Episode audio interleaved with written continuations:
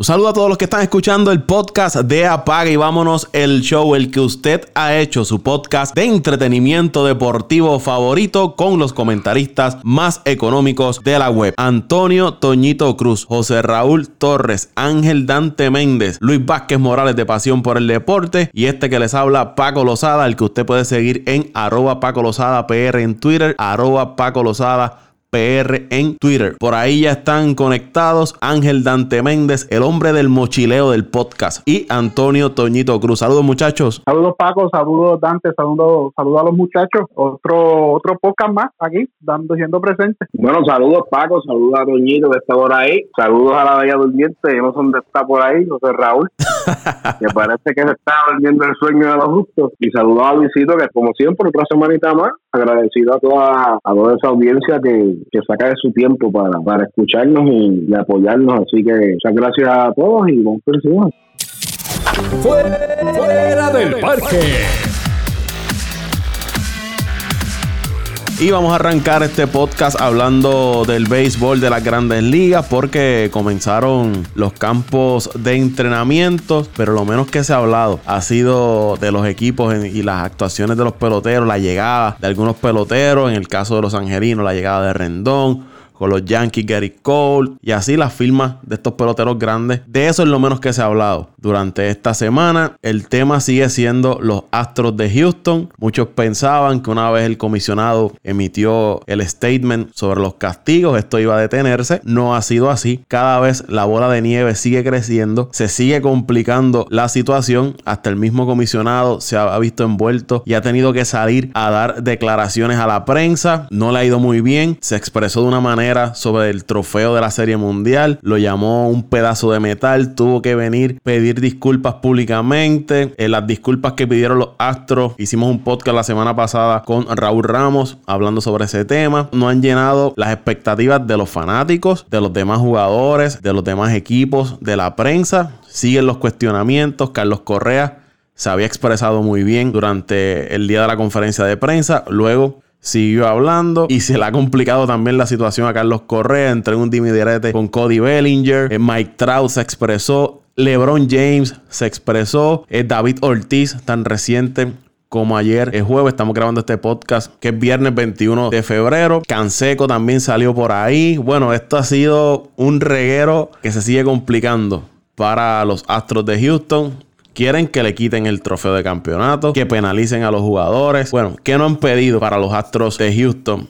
Dante, Toñito, ¿quién quiere arrancar con, con esta situación? Pero Paco, como estuvimos hablando ahorita eh, en el chat, yo, yo creo, creo que esto, esto, como tú dijiste, Manfred trató de, de arreglar las cosas con el informe y pensaba que esto se iba, se iba a quedar ahí y ya, eh, punto final, el informe y ya los culpables y se salió, pero cada vez que sigue hablando un pelotero se sigue complicando la cosa. Cada vez que Manfred habla, eh, dice dos o tres babucerías y, después tiene que salir a, a reivindicarse y a pedir disculpas y aclarar lo que dijo. El dueño de los astros, otro que tal baila, cada vez que, que habla se demuestra y para mí, y, eso nadie me lo despinta, Paco, él sabía y él tiene complicidad en ese esquema. Lo que pasa que es como el informe no lo menciona, pues él trata de, de, de sacar el fondillo, como dicen en el barrio. Eh, yo, yo, como te dije ahorita, Paco, eh, si el comisionado del béisbol sale eh, y, el, y el dueño de los astros salen, que para mí ha sido la- la- las figuras más polarizantes en esto, no se acaba la, la discusión, pero arregla- arreglaríamos y, y mejor, y, y- y se suavizaría un poco el tema.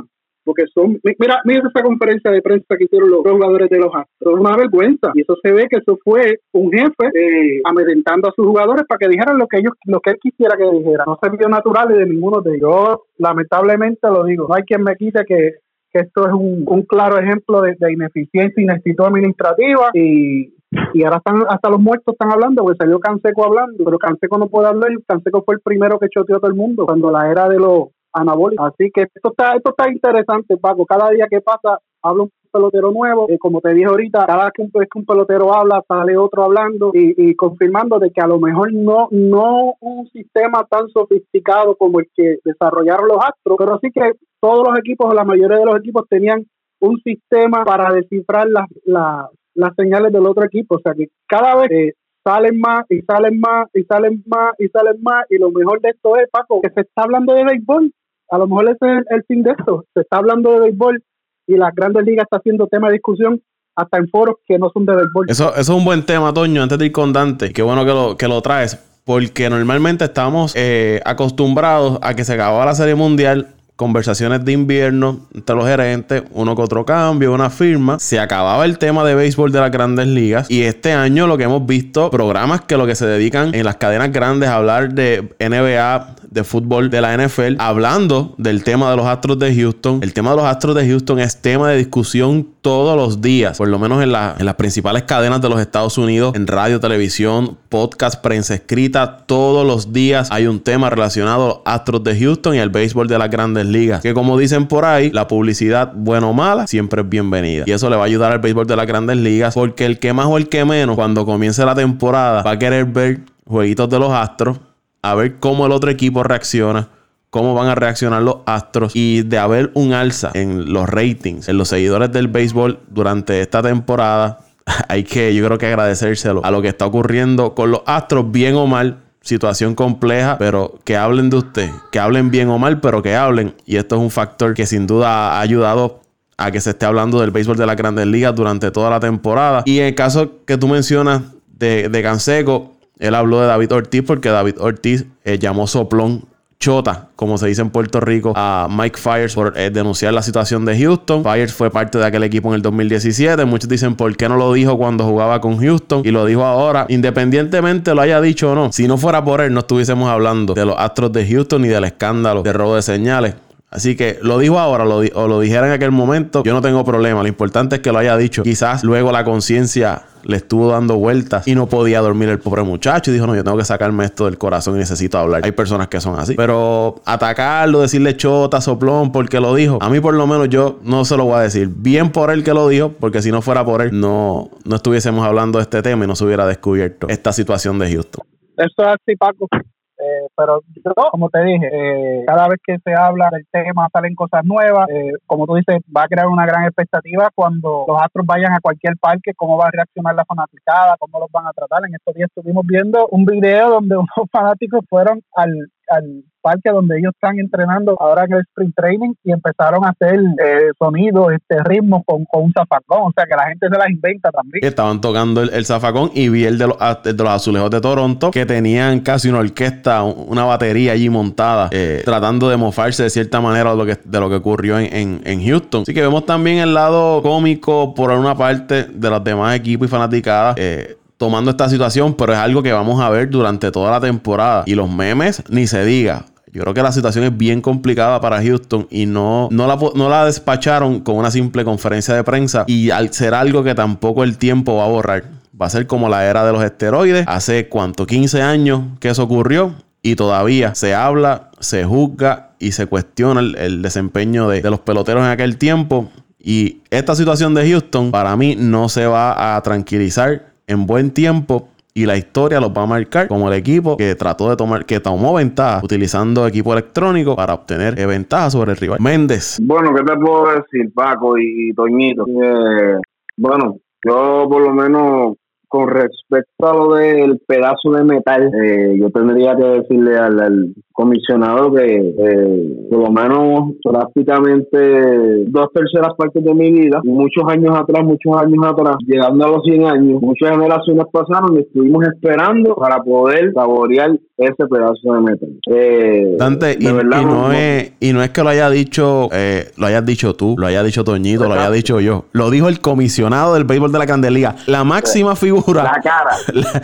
el que manda la Grandes Ligas le dijo pedazo de metal al trofeo de la Serie Mundial, que es lo que todo pelotero, todo equipo, alguna vez en su vida aspira a levantar en un momento. Y quizás tú, que jugaste el béisbol, por tu mente en algún momento era, voy a llegar a la Grandes Ligas y quiero ser campeón de la Grandes Ligas. Ese pedazo del metal al que se refiere tiene un significado incalculable para los peloteros y los amantes del béisbol. Pero ahí es que tú ves, Paco, que a veces hay, eh, a veces hasta los mismos profesionales, en este caso como el comisionado, no saben cómo lidiar con tanta presión y a veces hablan sin pensar, sin saber, sin, ningún tipo de asesoramiento sobre cómo lidiar con esta situación que, que nunca antes había pasado. Y ahí y, por ahí es que, que, marca la raya, como decimos nosotros, de que no solamente este problema es, tiene que ver relacionado con los actos. Ahora mismo estamos viendo que este comisionado no ha sabido cómo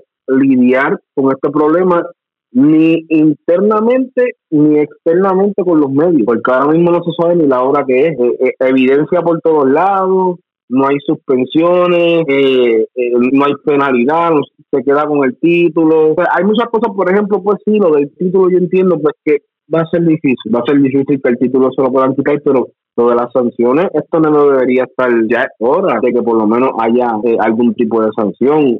O sea, tú no puedes tú no puedes eh, cerrar esta conversación con solamente multar al equipo por cierta cantidad de dinero, ¿entiendes?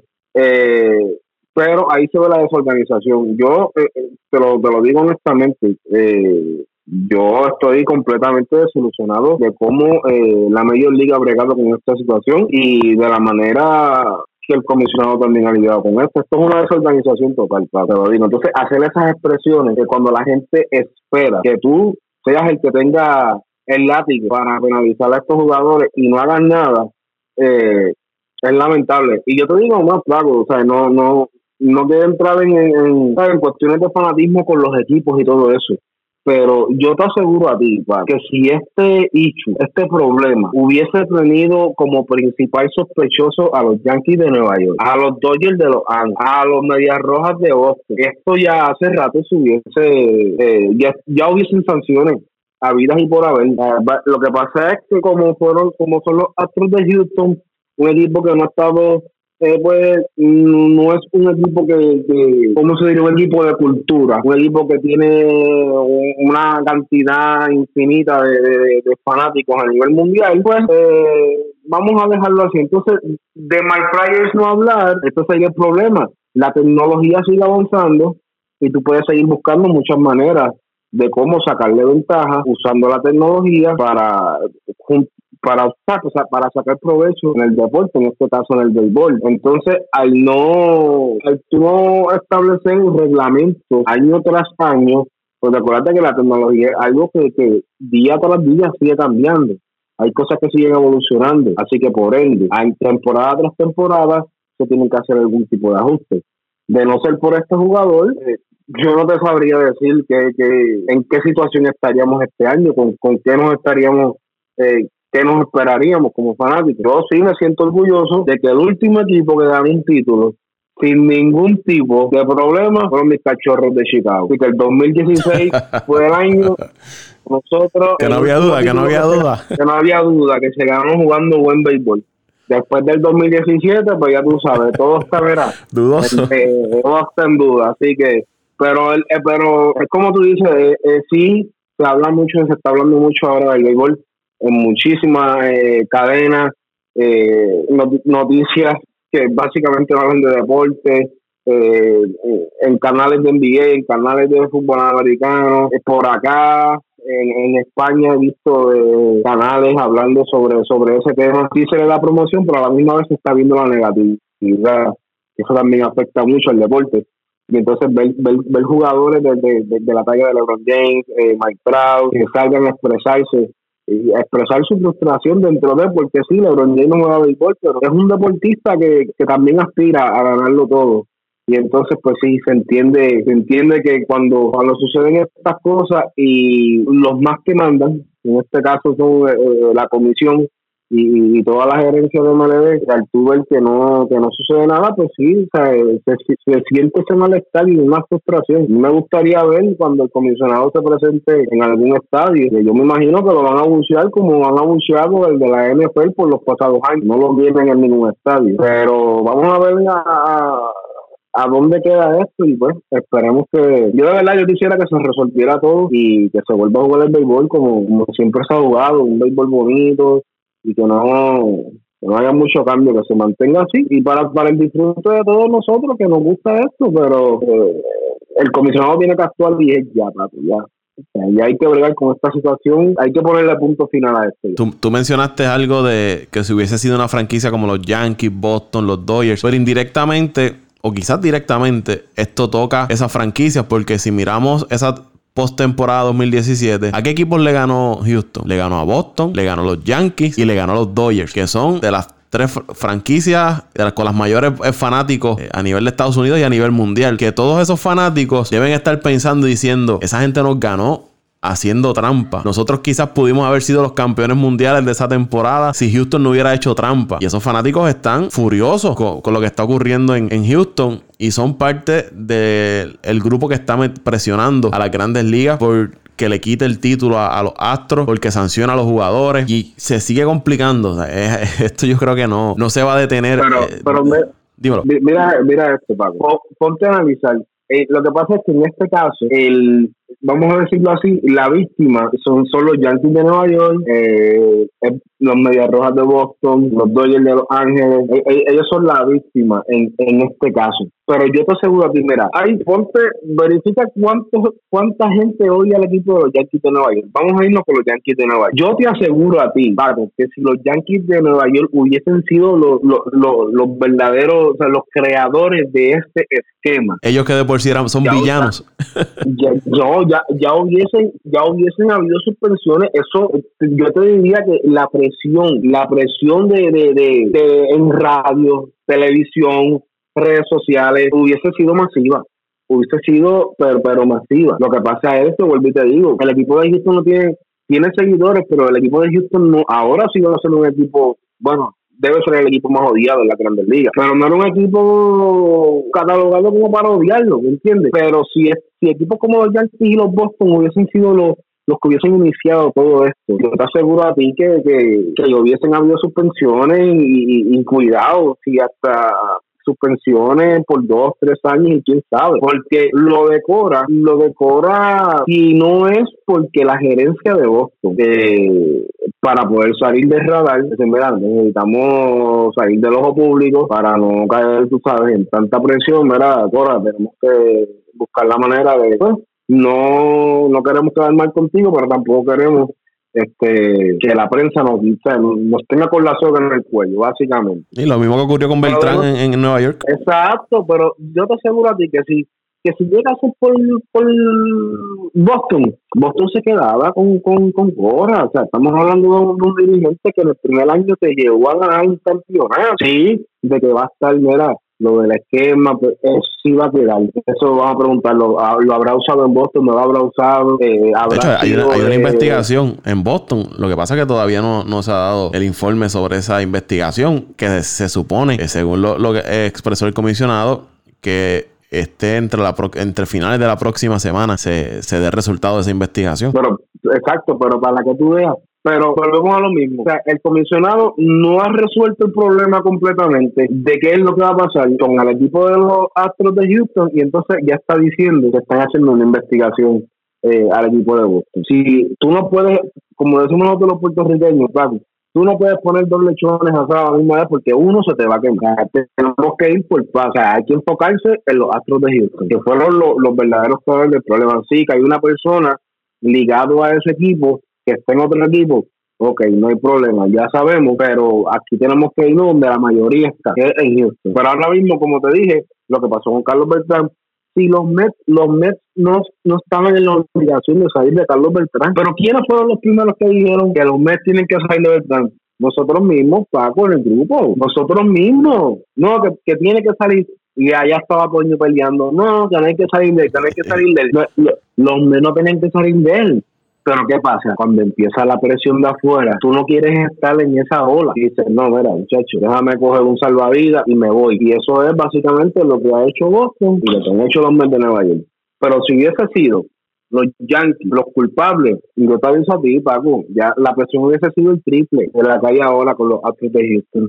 Claro, yo te digo, ojalá y que pues, eh, yo espero que, el comisionado tenga la capacidad, que hasta ahora no la ha demostrado, para que pueda eh, lidiar con esta situación, porque esto va a ser una, esto va a ser una temporada bien larga, Paco, o bien larga. Yo creo que yo te diría que la más larga que nosotros hemos visto en mucho tiempo, sinceramente. Va a ser bien, bien interesante lo que va a ocurrir, porque es lo que estábamos hablando antes, los ojos van a estar puestos eh, sobre Houston, sobre las grandes ligas, y algo que ocurrió durante esta semana y el fin de semana pasado, antes de, luego de que hicimos el, último podcast, es que eh, Carlos Correa había hecho, una, había hecho unas expresiones donde hablaba de que no se había usado el esquema durante la postemporada, de, cierta forma. Entonces le preguntan al comisionado y él dice que sí, que la investigación refleja que sí lo utilizaron, pero que no tenían, eh, había como un conflicto en cuanto a las versiones que había recibido sobre esa parte de la postemporada, pero que él le entendía que era más cierto que falso que sí lo habían utilizado durante la postemporada. Entonces tú ves un alguien de Houston diciéndote una cosa mientras que el comisionado te dice otra, vuelven a chocar las versiones. Lo mismo ocurre,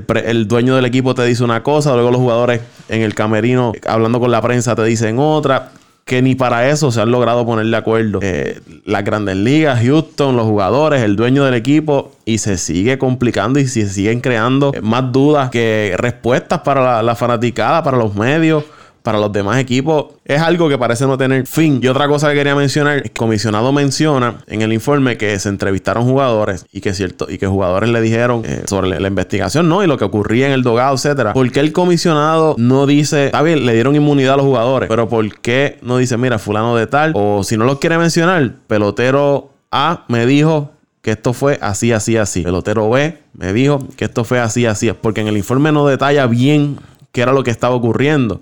Es algo más general que, él menciona. Pero si él se sienta o emite un comunicado diciendo, pelotero A me dijo que tal día, tal hora, tal, se hacía esto, esto, esto, esto y esto. Pues quizás también eh, arroja más luz y se tranquiliza un poco la situación. Pero mientras se siga creando esta sombra de dudoso, de digo esto, pero no lo digo completo, sigue creando malestar entre la gente. No solo eso, Paco, no solo malestar entre la gente, la inseguridad de que en estos momentos no sabemos si este comisionado tiene la capacidad para lidiar con esta situación. Eso es lo que está pasando. Y no solamente nosotros pensamos así, yo estoy seguro que, muchos fanáticos están pensando así, ¿qué está pasando? porque hasta el sol de hoy, luego de casi ya dos meses que estamos hablando de esto, no hay penalidades, no pasa nada, eh, todo el mundo inmune, una multita ahí creo que son de 5 millones, eso, eso solo gana un equipo en una serie mundial, básicamente.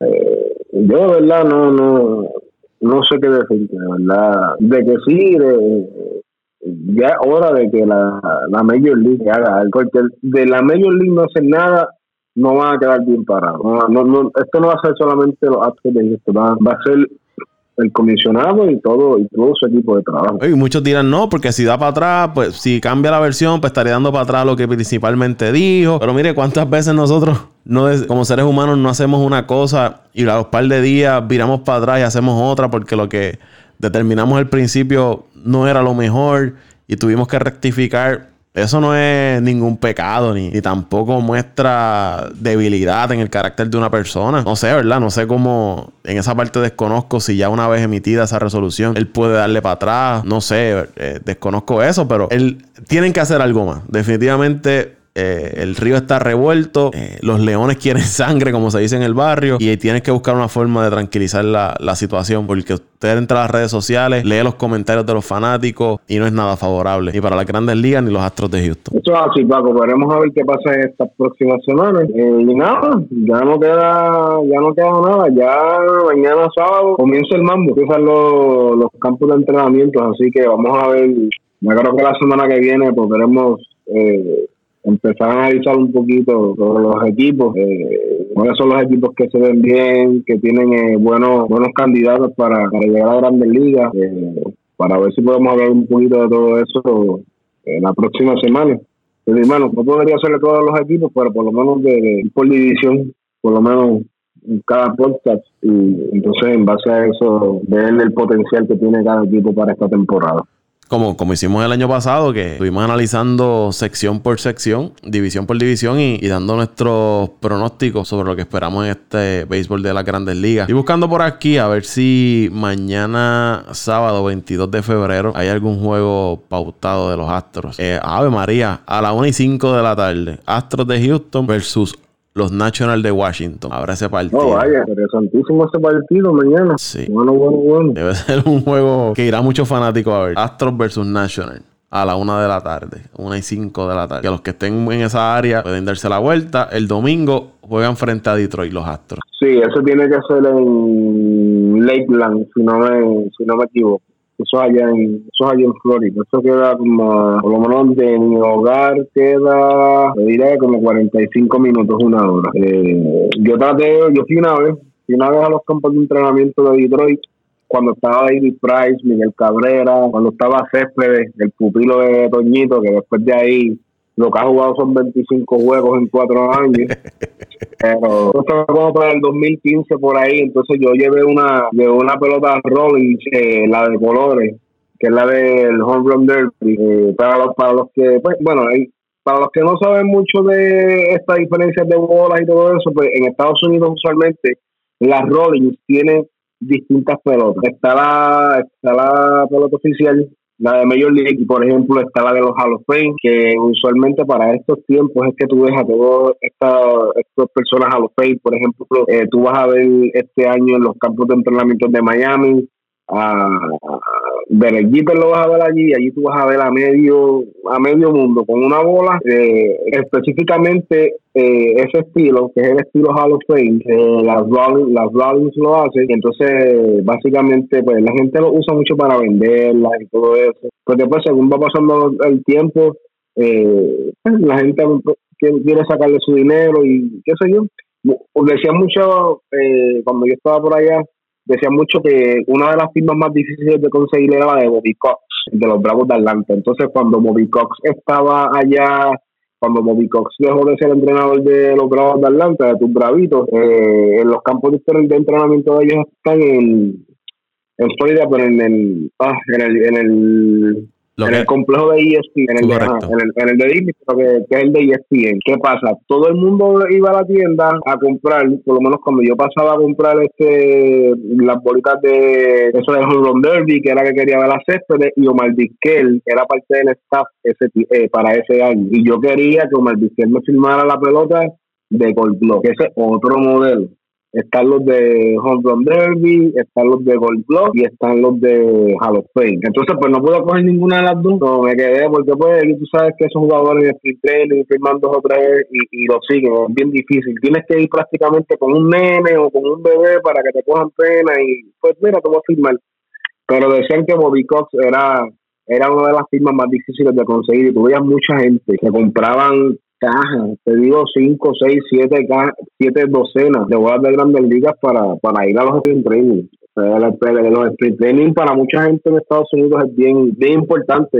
Tuve mucha gente que usualmente se, se dedican a ir a todos esos sprint training para ver todos esos jugadores. Así que este año va a estar va a estar bueno el sprint training en Florida, pues ya, pues ya que los Astros están allá, así que que tenga la oportunidad de ir, que se dé la vuelta. Ya para terminar con las grandes ligas, antes de a ti que te gusta hablar de contratos y, presupuesto, eh, Sport Track, que es una, bueno, esto es una cuenta de de Twitter, pero ellos eh, se dedican a llevar los contratos, los salarios, eh, los topes salariales de los equipos de a nivel profesional en Estados Unidos. Y eh, publicaron la lista de por posición en las grandes ligas, el promedio más alto de qué jugador, un ejemplo, en primera base, cuál es el jugador que tiene el promedio más alto de salario por año. Y para que tengas una idea, en cuanto a lanzador iniciador, Gerrit Cole, 36 millones de dólares. En relevista, Wade Davis de Colorado, 17.3 millones. La receptoría, Yadier Molina, 20 millones de dólares. Primera base está Paul Goldschmidt con 26 millones. En segunda base, el otro pupilo de Toño, Robinson Cano, 24 millones. En el campo corto, Sander Bogarts con 20 millones. Que yo te apuesto que cuando Lindor entre a la agencia libre o renegocie el contrato, va a romper esa marca. Eh, Anthony Rendón de los Angelinos con 35 millones. Mike Trout de los Angelinos con 35.5 millones. Y en el bateador designado eh, está Miguel Cabrera con 31 millones. Mike Trout es en el guardabosque y Anthony Rendon en tercera base. Esos son los peloteros que por posición tienen el promedio más alto de, salario en las grandes ligas. Bueno, ahí yo te diría que Javier Baez y Lindor deben estar eh, peleando la segunda y el campo corto. Porque, wow, Robinson ganó 24 millones, caballo. Eso me ganas de llorar.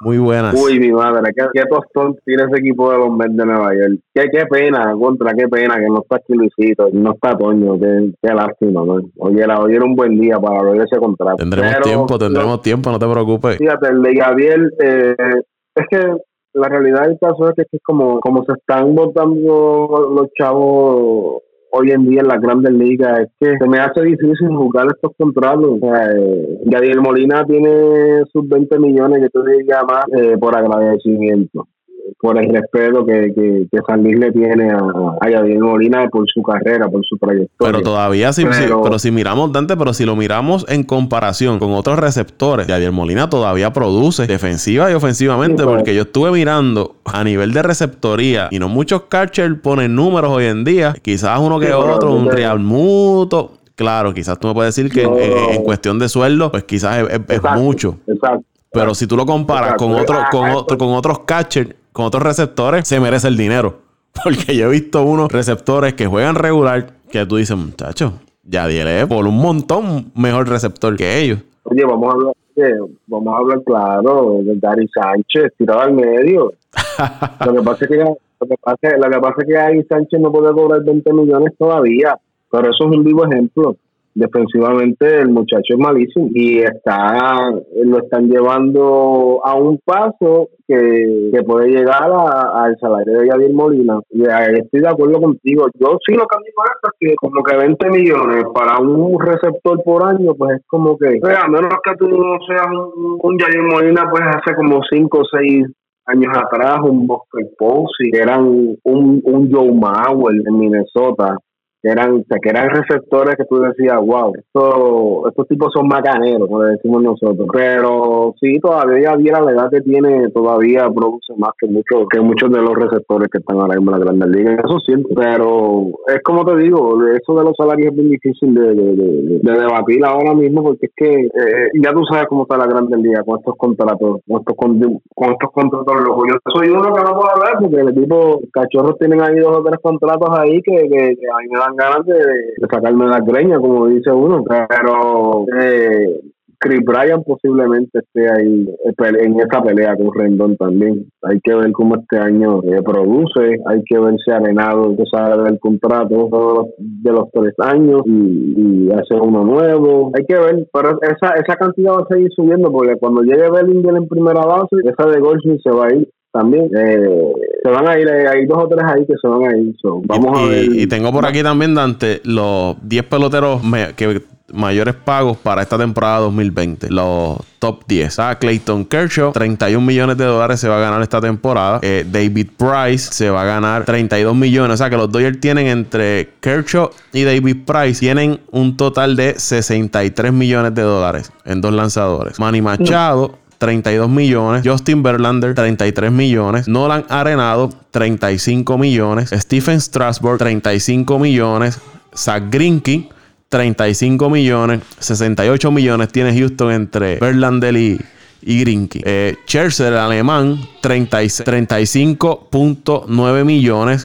Y esos son otros, los National, que tienen casi sobre 70 millones en contrato en dos lanzadores. Serían 70.9 millones. De, los mejores 10, más de un 60% son lanzadores, prácticamente. Es correcto, de los mejores. de los, no, y añádele ahora a Gary Cole, que son 36 millones. Y el número uno es Mike Trout con 37.6 millones de dólares para el 2020. Si contamos los lanzadores, tenemos a Gary Cole, a Scherzer, eh, Grinky, Strasburg, Verlander, eh, David Price y Clayton Kershaw. Son más de 6. 1, 2, saque la calculadora por ahí. 3, 4, 5, 6, 7. 70%. 7 de 10. Wow, pero fíjate, a los, a no se les puede decir mucho porque pues ganaron títulos invirtieron ese dinero, pero pues, les pasó, les pasó factura, les rindió, les rindió, sacrificaron, sacrificaron a, la, a su cabrita que era Harper y decidieron invertir en el picheo y le dio la jugada. Y hablando de Harper. Mientras Tú mencionaste a Harper y lo único que usted lee de Harper por ahí es que tiene el pelo largo. Es lo único que usted lee.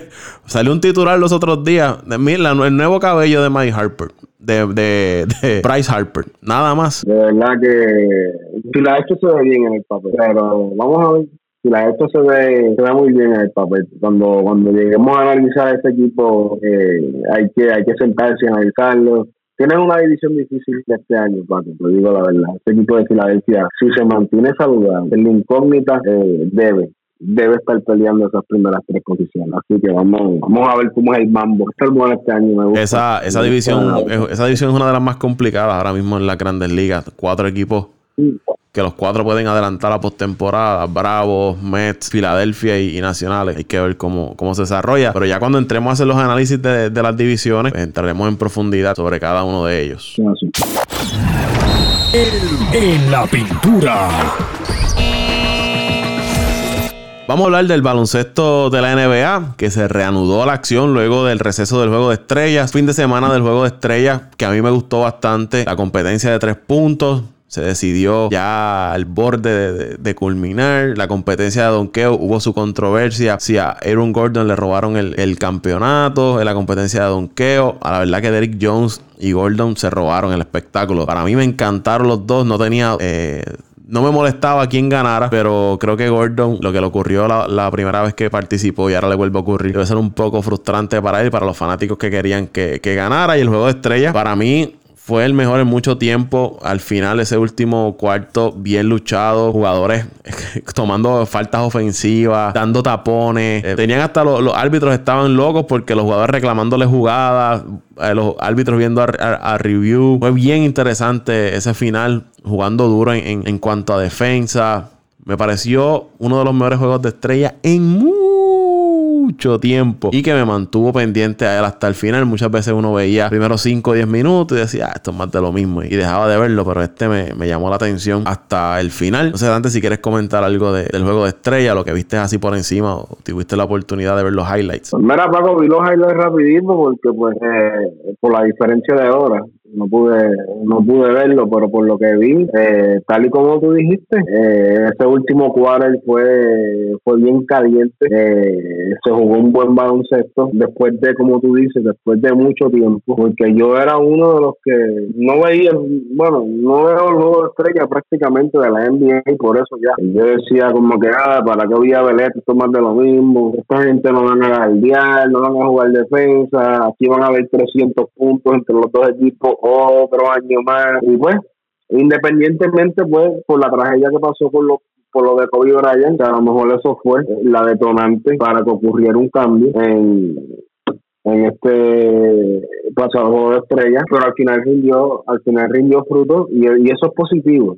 Eso es positivo porque pues significa que, que todavía eh, se puede, se puede, se pueden buscar ideas y en cuanto a los ratings, Dante, eh, hubo, un aumento de 8% en los ratings. Por eso, o sea, siempre hay espacio para el aprendizaje y para mejorar. Y eso fue lo que este año eh, la NBA se dedicó a hacer, porque llega el momento pues que la gente se cansa de la monotonía. Sí, ya, ok, esto es lo que viene, ok, ajá. Eh, y entonces esos cambios este año fue en Chicago, entonces cuando hablamos de Chicago, cuando hablamos de tu de fútbol de Chicago, pues toda la gente le viene la otra vez nuevamente la memoria de Michael Jordan, de todo lo que pasó allí. Entonces, en base a eso, pues pasó de Kobe Bryant, ok, vamos a hacer esto, vamos a hacer lo otro, aparecen ideas. Pues a la larga se, se, benefició la liga, la liga eh, estuvo bien, bien, bien, bien presentable este, ese fin de semana del juego de estrella, así que hay que darle, hay que darle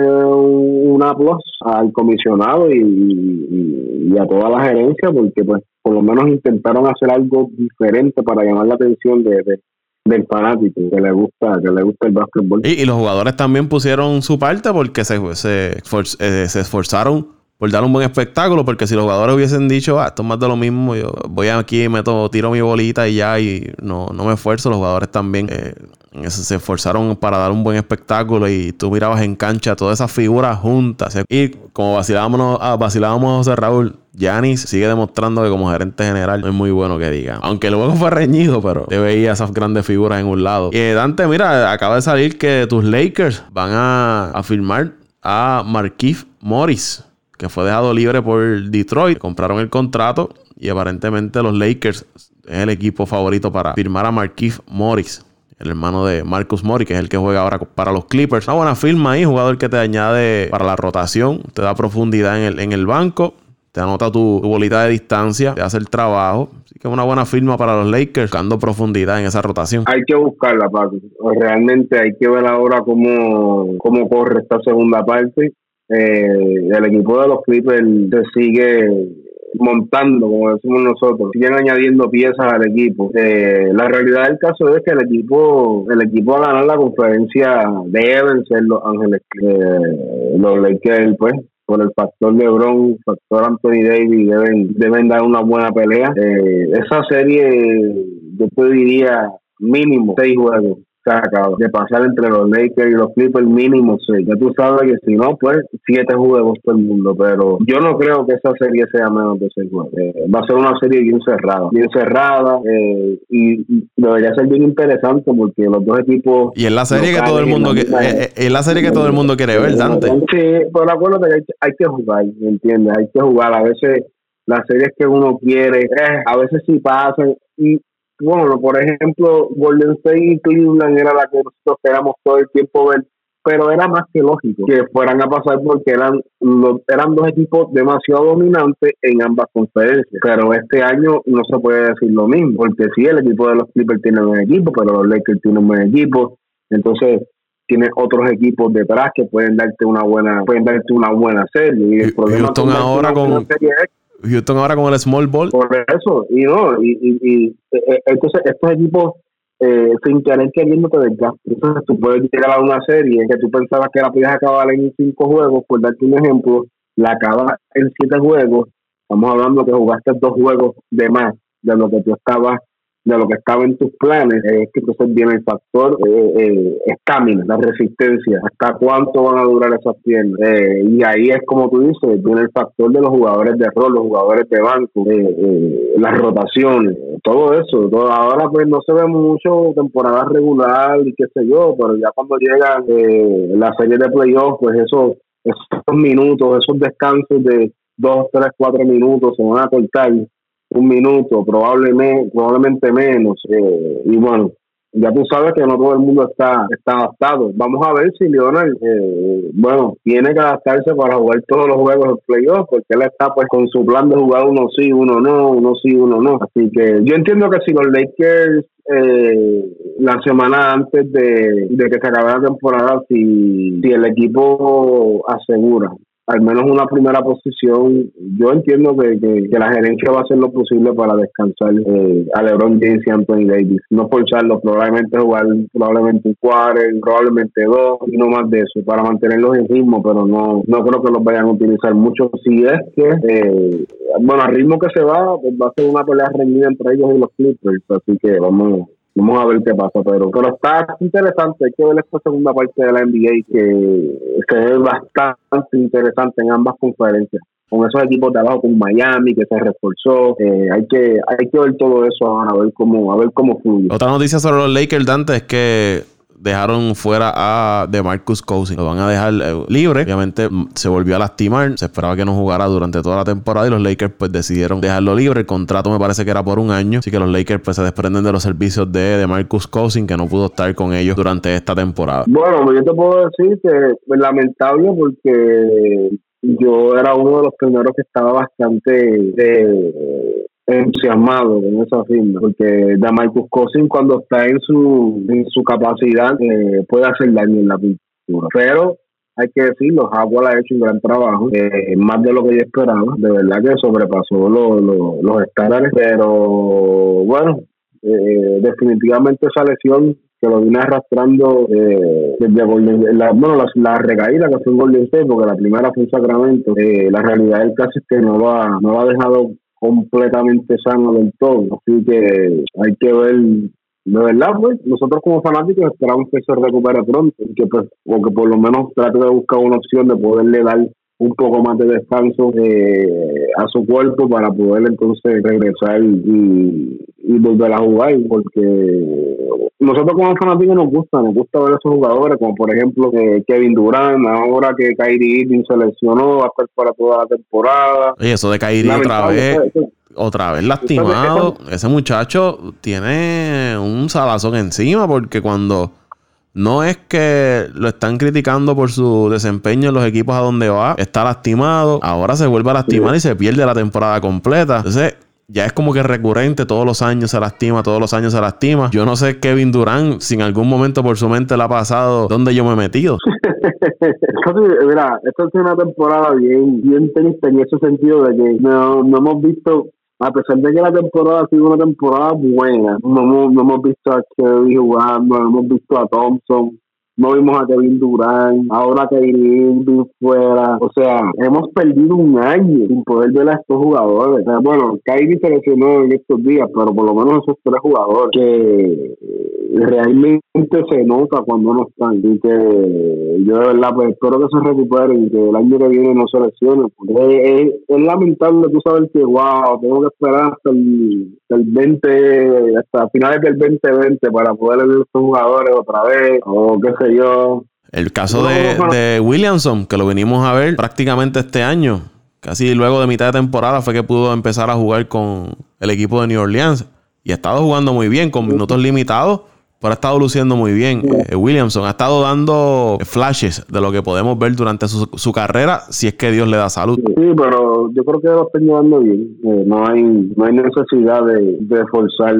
nada todavía. Yo entiendo que pues con minutos limitados, eh, por ahora está ahí. Vamos a ver, como tú dices, vamos a ver si en un futuro es el próximo, la próxima superestrella, la próxima cara de la NBA. Ya para terminar con la NBA, Dante, este te voy a tirar aquí cinco nombres con sus numeritos y tú me vas a decir cuál de todos para ti es el jugador más valioso en lo que va de temporada. Una vez ya concluido el receso del juego de estrella, para ti, ¿cuál, cuál sería el jugador más valioso? Tengo por aquí a James Harden. 35.2 puntos por juego, 6.5 rebotes, 7 asistencias, casi dos cortes de balón, un tapón por juego. Los Houston Rockets están jugando para marca de 35 y 20. Están quintos en la conferencia del oeste. Eh, Lucas Donchi, 28.9 puntos por juego, 9.5 rebotes por juego, 8.7 asistencias, un corte de balón por encuentro. Dallas, 33 y 22. Están séptimos en el oeste. se ha perdido varios partidos por lesión. Eh, Leonard con los Clippers, 27.7 rebotes, 5 asistencias, 1.8 cortes de balón por juego. Los Clippers juegan para 37 y 18. Están terceros en el oeste. LeBron James, 25.8 puntos, 7.8 rebotes, 10.8 asistencias. Wow, casi 11 asistencias por desafío LeBron James. Y 11.3, digo, y perdóname, 1.3 cortes de balón por encuentro. Los Lakers, el mejor récord en el oeste, 41 victorias, 12 derrotas. Y Giannis Antetokounmpo, 30 puntos, 13.5 rebotes, 5.8 asistencias, un corte de balón, un tapón por encuentro. Los Milwaukee Bucks, el mejor récord de la NBA, 47 victorias, 8 derrotas. Para ti, de esos 5, ¿cuál sería tu jugador más valioso hasta el momento? Bueno, si es por los números que nos estamos dejando llevar y por los récords, bueno, yo te diría que Giannis debe ser el jugador más valioso ahora. Eh, te diría Giannis porque si tú sacas a Giannis ante Tocumpo de ese equipo de Milwaukee, probablemente, ¿cuántas ¿cuál es el récord de los Bucks ahora mismo? 47 y 8. 47 y 8, estamos hablando de 55 juegos. Eh, yo te diría que sin Giannis Antetokounmpo probablemente eh, no me quiero ir no me quiero ir bien, yo te diría que estarían en los 30 y pico y 20 y pico, estarían cerca de los 500. Gianni es un jugador muy valioso, la realidad del caso es que Gianni es un jugador que hace, hace la diferencia en un equipo, en este caso en el equipo de Milwaukee. Sacas esa pieza de ahí eh, yo no me imagino el equipo de Milwaukee teniendo un récord eh, así. Y bueno, detrás de él, pues pondría obviamente a LeBron James, que ya a la edad que tiene, con esos números, eh, y, en, y en una conferencia que está el diente, que tiene que tiene como, como principal rival a los Clippers y no muy lejos este, equipo de Houston. Eh, y tienes a Utah y tienes a Denver. Sí, y como te digo, LeBron James para la edad que tiene esos números son de PlayStation, hermano. Y, pero la verdad, pues, eh, eh, el equipo de Milwaukee está jugando un buen baloncesto y el 75%, por no decir un 100% de, de, de la razón del éxito del equipo de Milwaukee, que se viene viendo desde el año pasado, el Giannis Antetokounmpo. Así que hasta ahora el jugador más valioso de mitad de temporada se lo llevó Giannis Antetokounmpo. Vamos a ver en esta segunda parte cómo cómo terminan esos 200 metros eh, los Lakers y, Milwaukee o cualquiera de los otros tres candidatos. Así que Vamos a ver. En mi caso, yo estoy de acuerdo contigo. Para mí, hasta ahora de Giannis ante tu compo. Lo que tú mencionas, si le quitamos a Giannis, ese equipo de Milwaukee posiblemente esté perdiendo unas 10 victorias. Estaría en el medio del paquete. Yo creo que en el este ellos clasificarían, pero no tuvieran esa marca. Estaría en el medio del paquete de esa conferencia. Quizás con unas 30 victorias en este momento, 35 pero no, no es el récord que tienen ahora mismo.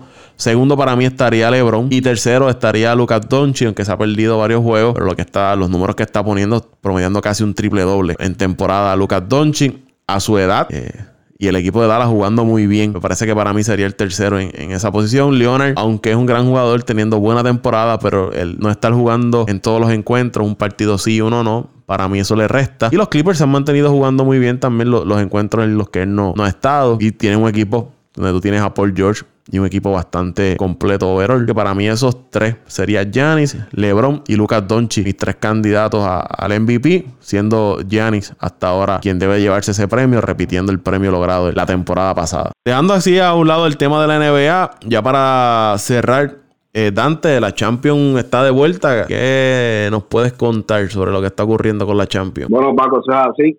Eh, ya se acabó la espera, así que vimos cerca de dos meses sin, Champions League. Regresó de una manera interesante. Hubo, hubo varias sorpresas en esta semana. El Atlético de Madrid sorpresivamente le ganó un gol por cero al, al campeón de Europa, el Liverpool, y el Borussia Dortmund, acá de la liga alemana, dominó en su casa dos goles a uno eh, al Paris Saint Germain, equipo de Neymar y de Mbappé. Oye, rapidito, eh, rapidito, Dante, ¿qué está pasando con Neymar y el Paris Saint Germain? Que vi los otros días como que él le lanzó como una advertencia al PSG. ¿Qué hay ahí? ¿Qué, ¿Cuál es la situación? Él se quiere ir y no lo dejan, no lo cambian. ¿Qué es lo que está pasando con Neymar ahí? Bueno, eso se lleva rumorando desde eh, prácticamente de verano desde verano habían rumores de que Neymar no quería estar más en el PSG, que quería ir para el Barcelona, entonces se rumoraba que en Barcelona Messi estaba presionando para que para que volvieran a, para que hicieran como un cambio, más dinero para que Neymar volviera al Barcelona, luego se estaba rumorando que Neymar iba a firmar con el Real Madrid. Eh, eh, eh, realmente lidiar con el PSG no es por la gerencia del proceso no, no, no es muy fácil. Eh, estamos hablando, como le dicen ellos, jeque. El dueño del Paris Saint Germain es un jeque, es una persona sumamente adinerada. Eh, él compró Neymar, cuando, eh, lo compró, como se llama, esto se, se dice una, una cláusula de rescisión. Eso significa que eh, cuando el jugador firma un contrato contigo, si tú le pides al equipo que te pongan una cláusula, eh, por ejemplo, en el caso de Neymar, la cláusula era de 200 millones. si un equipo no quiere negociar contigo directamente, lo hace con el jugador, pero ese otro equipo puede negociar con el jugador es pagando la cláusula de rescisión. El Paris Saint Germain le dio 200 millones al Barcelona y el Barcelona no podía eh, meterse en las conversaciones entre el Paris Saint Germain y Neymar y su, pues, su equipo, su agente. Entonces, pues Neymar decidió irse al Paris Saint Germain y luego, pues al parecer se arrepintió y ahora quería regresar.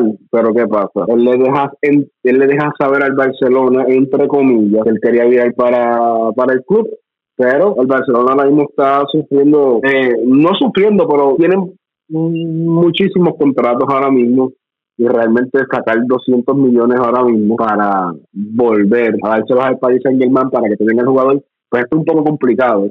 Y pues ahí el problema es que como que Neymar está buscando la manera de que el Paris Saint Germain se arte de él para que lo puedan sacar del equipo. Sí, provocando una situación, una provocando una situación de malestar ahí. Sí, entonces pues obviamente ahora mismo eh, si nos si nos sentamos a ver en estos pasados meses la cara del equipo eh, eh, se ha vuelto a, es Mbappé, Kylian Mbappé, que fue la la futura promesa y de eso de que el Real, Madrid está seducido completamente en fichar al jugador pero eh, ahí es que viene el dinero. El PSG tiene el dinero para, para batallar con el Real Madrid. Lo que ellos pongan en la mesa el PSG lo va a poner porque estamos hablando de un equipo que tiene capital eh, de verdad. Estamos hablando de que este equipo está dispuesto a darle 50 millones por año a Mbappé para que no se vaya del equipo. Así que estamos hablando de que hay, hay dinero envuelto Y pues bueno, ese, esa competitividad de quién es la superestrella del equipo, también aunque uno no lo crea, pues también crea malestar. No es lo mismo tú estar batallando un equipo con Kylian Mbappé, por ejemplo, que con Leo Messi, porque tú sabes que Leo Messi es el mejor. Pues si yo me voy al Barcelona, pues no hay ningún tipo de problema con eso, porque está Leo Messi y después los que están. Pero pues en el Paris Saint Germain la intención de Neymar era eh, hacer su propio nombre, su propia carrera. Y al él ver que llega este joven superestrella y ha llamado y ha, captado toda la atención, pues imagínate. Y tras que es francés también, porque Mbappé es francés, el equipo del Paris Saint Germain es de Francia, pues tiene más fama. Entonces, pues son, son te diría cosas de, cosas de jugadores, te diría básicamente, pero así está la situación. Pero el Paris Saint-Germain tiene un equipazo. Yo te diría que, que, en el papel tiene uno de los mejores equipos del mundo. Y este equipo del Dortmund, que tiene una habilidad, Paco, para eh, eh, conseguir superestrellas baratitas. No pagan mucho y ahora mismo tienen un talento. Eh, tienen a Sancho, que es un, un, inglés, que la, va a ser de las próximas superestrellas a nivel mundial y tienen a un noruego de apellido Haaland que fue el autor de los dos goles del, del Borussia Dortmund. 19 añitos Paco. Qué, qué talento. De verdad que qué talento. Así que vamos a ver cuánto dura ese muchacho en Borussia Dortmund. No creo que dure mucho porque los clubes grandes de seguro pronto se le van a caer encima pero eh, Así empezó el martes con dos sorpresas en, la Champions League, por eso te gusta tanto este torneo. Y antes de que terminemos, el miércoles, luego de esos dos partidos, el miércoles hubo otra sorpresa. El Atalanta, que es del equipo de la Liga de Italia, le dio una galleta fuerte al equipo del Valencia, que es de la Liga de España.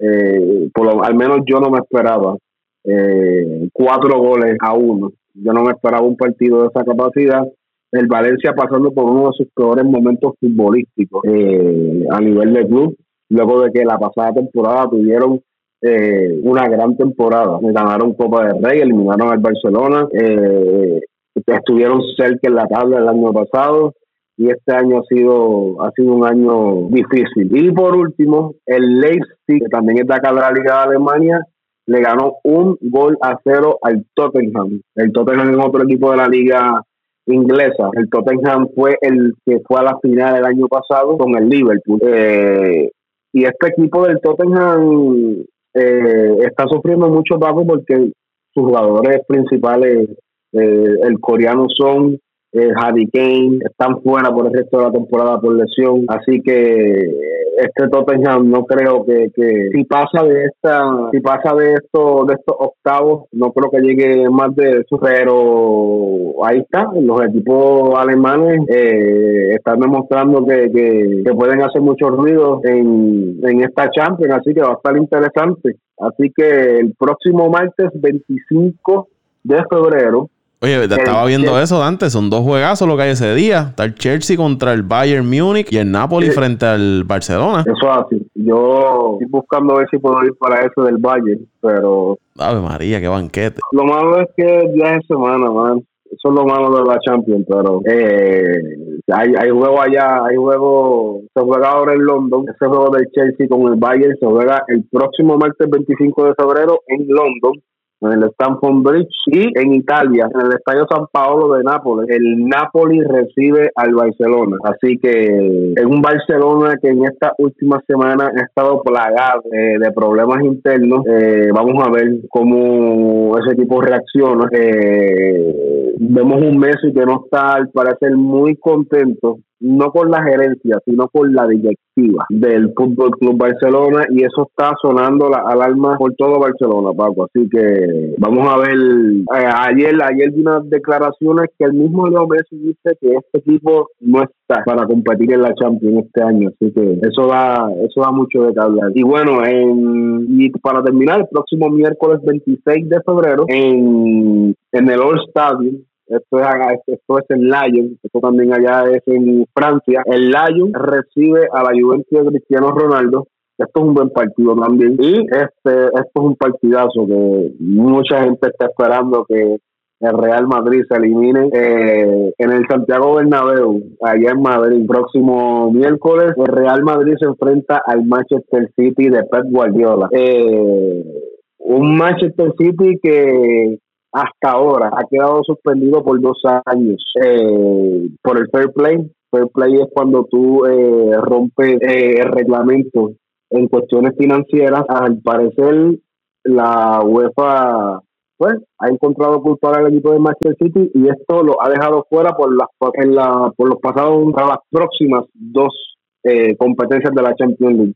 Quiere decir que, por ejemplo, este año el Manchester City está cuarto, eh, bueno, está en los primeros cuatro, perdóname, por darte un ejemplo, en la tabla de la Liga de Inglaterra, el que esté quinto al terminar al terminar esta, esta temporada, esta liga en mayo, automáticamente sería el cuarto lugar y sería el equipo que reemplazaría al Manchester City en la próxima Champions League. Eh, el Manchester City obviamente está tratando de, apelar esta suspensión para que no lo suspendan. Ellos entienden que tienen la evidencia para poder eh, sobresalir en este caso, pero así está la situación ahora mismo. Pero esto es un buen partido porque la semana que viene se viene el clásico, Paco. La semana que viene Real Madrid juega con Barcelona también. Así que la semana que viene va a estar bien interesante en el, en el mundo futbolístico. Así que lo bueno de estas competencias es, Paco, que muchas veces estos resultados, por ejemplo, este partido del Barcelona y este partido del Real Madrid, eh, si uno de estos dos equipos pierde en esos partidos, anímicamente te, te, te jala, te jala para un clásico de la magnitud que se juega este año, este clásico entre el Barcelona y Real Madrid porque Real Madrid está ahora mismo en el tope de la Liga de España y el Barcelona está segundo.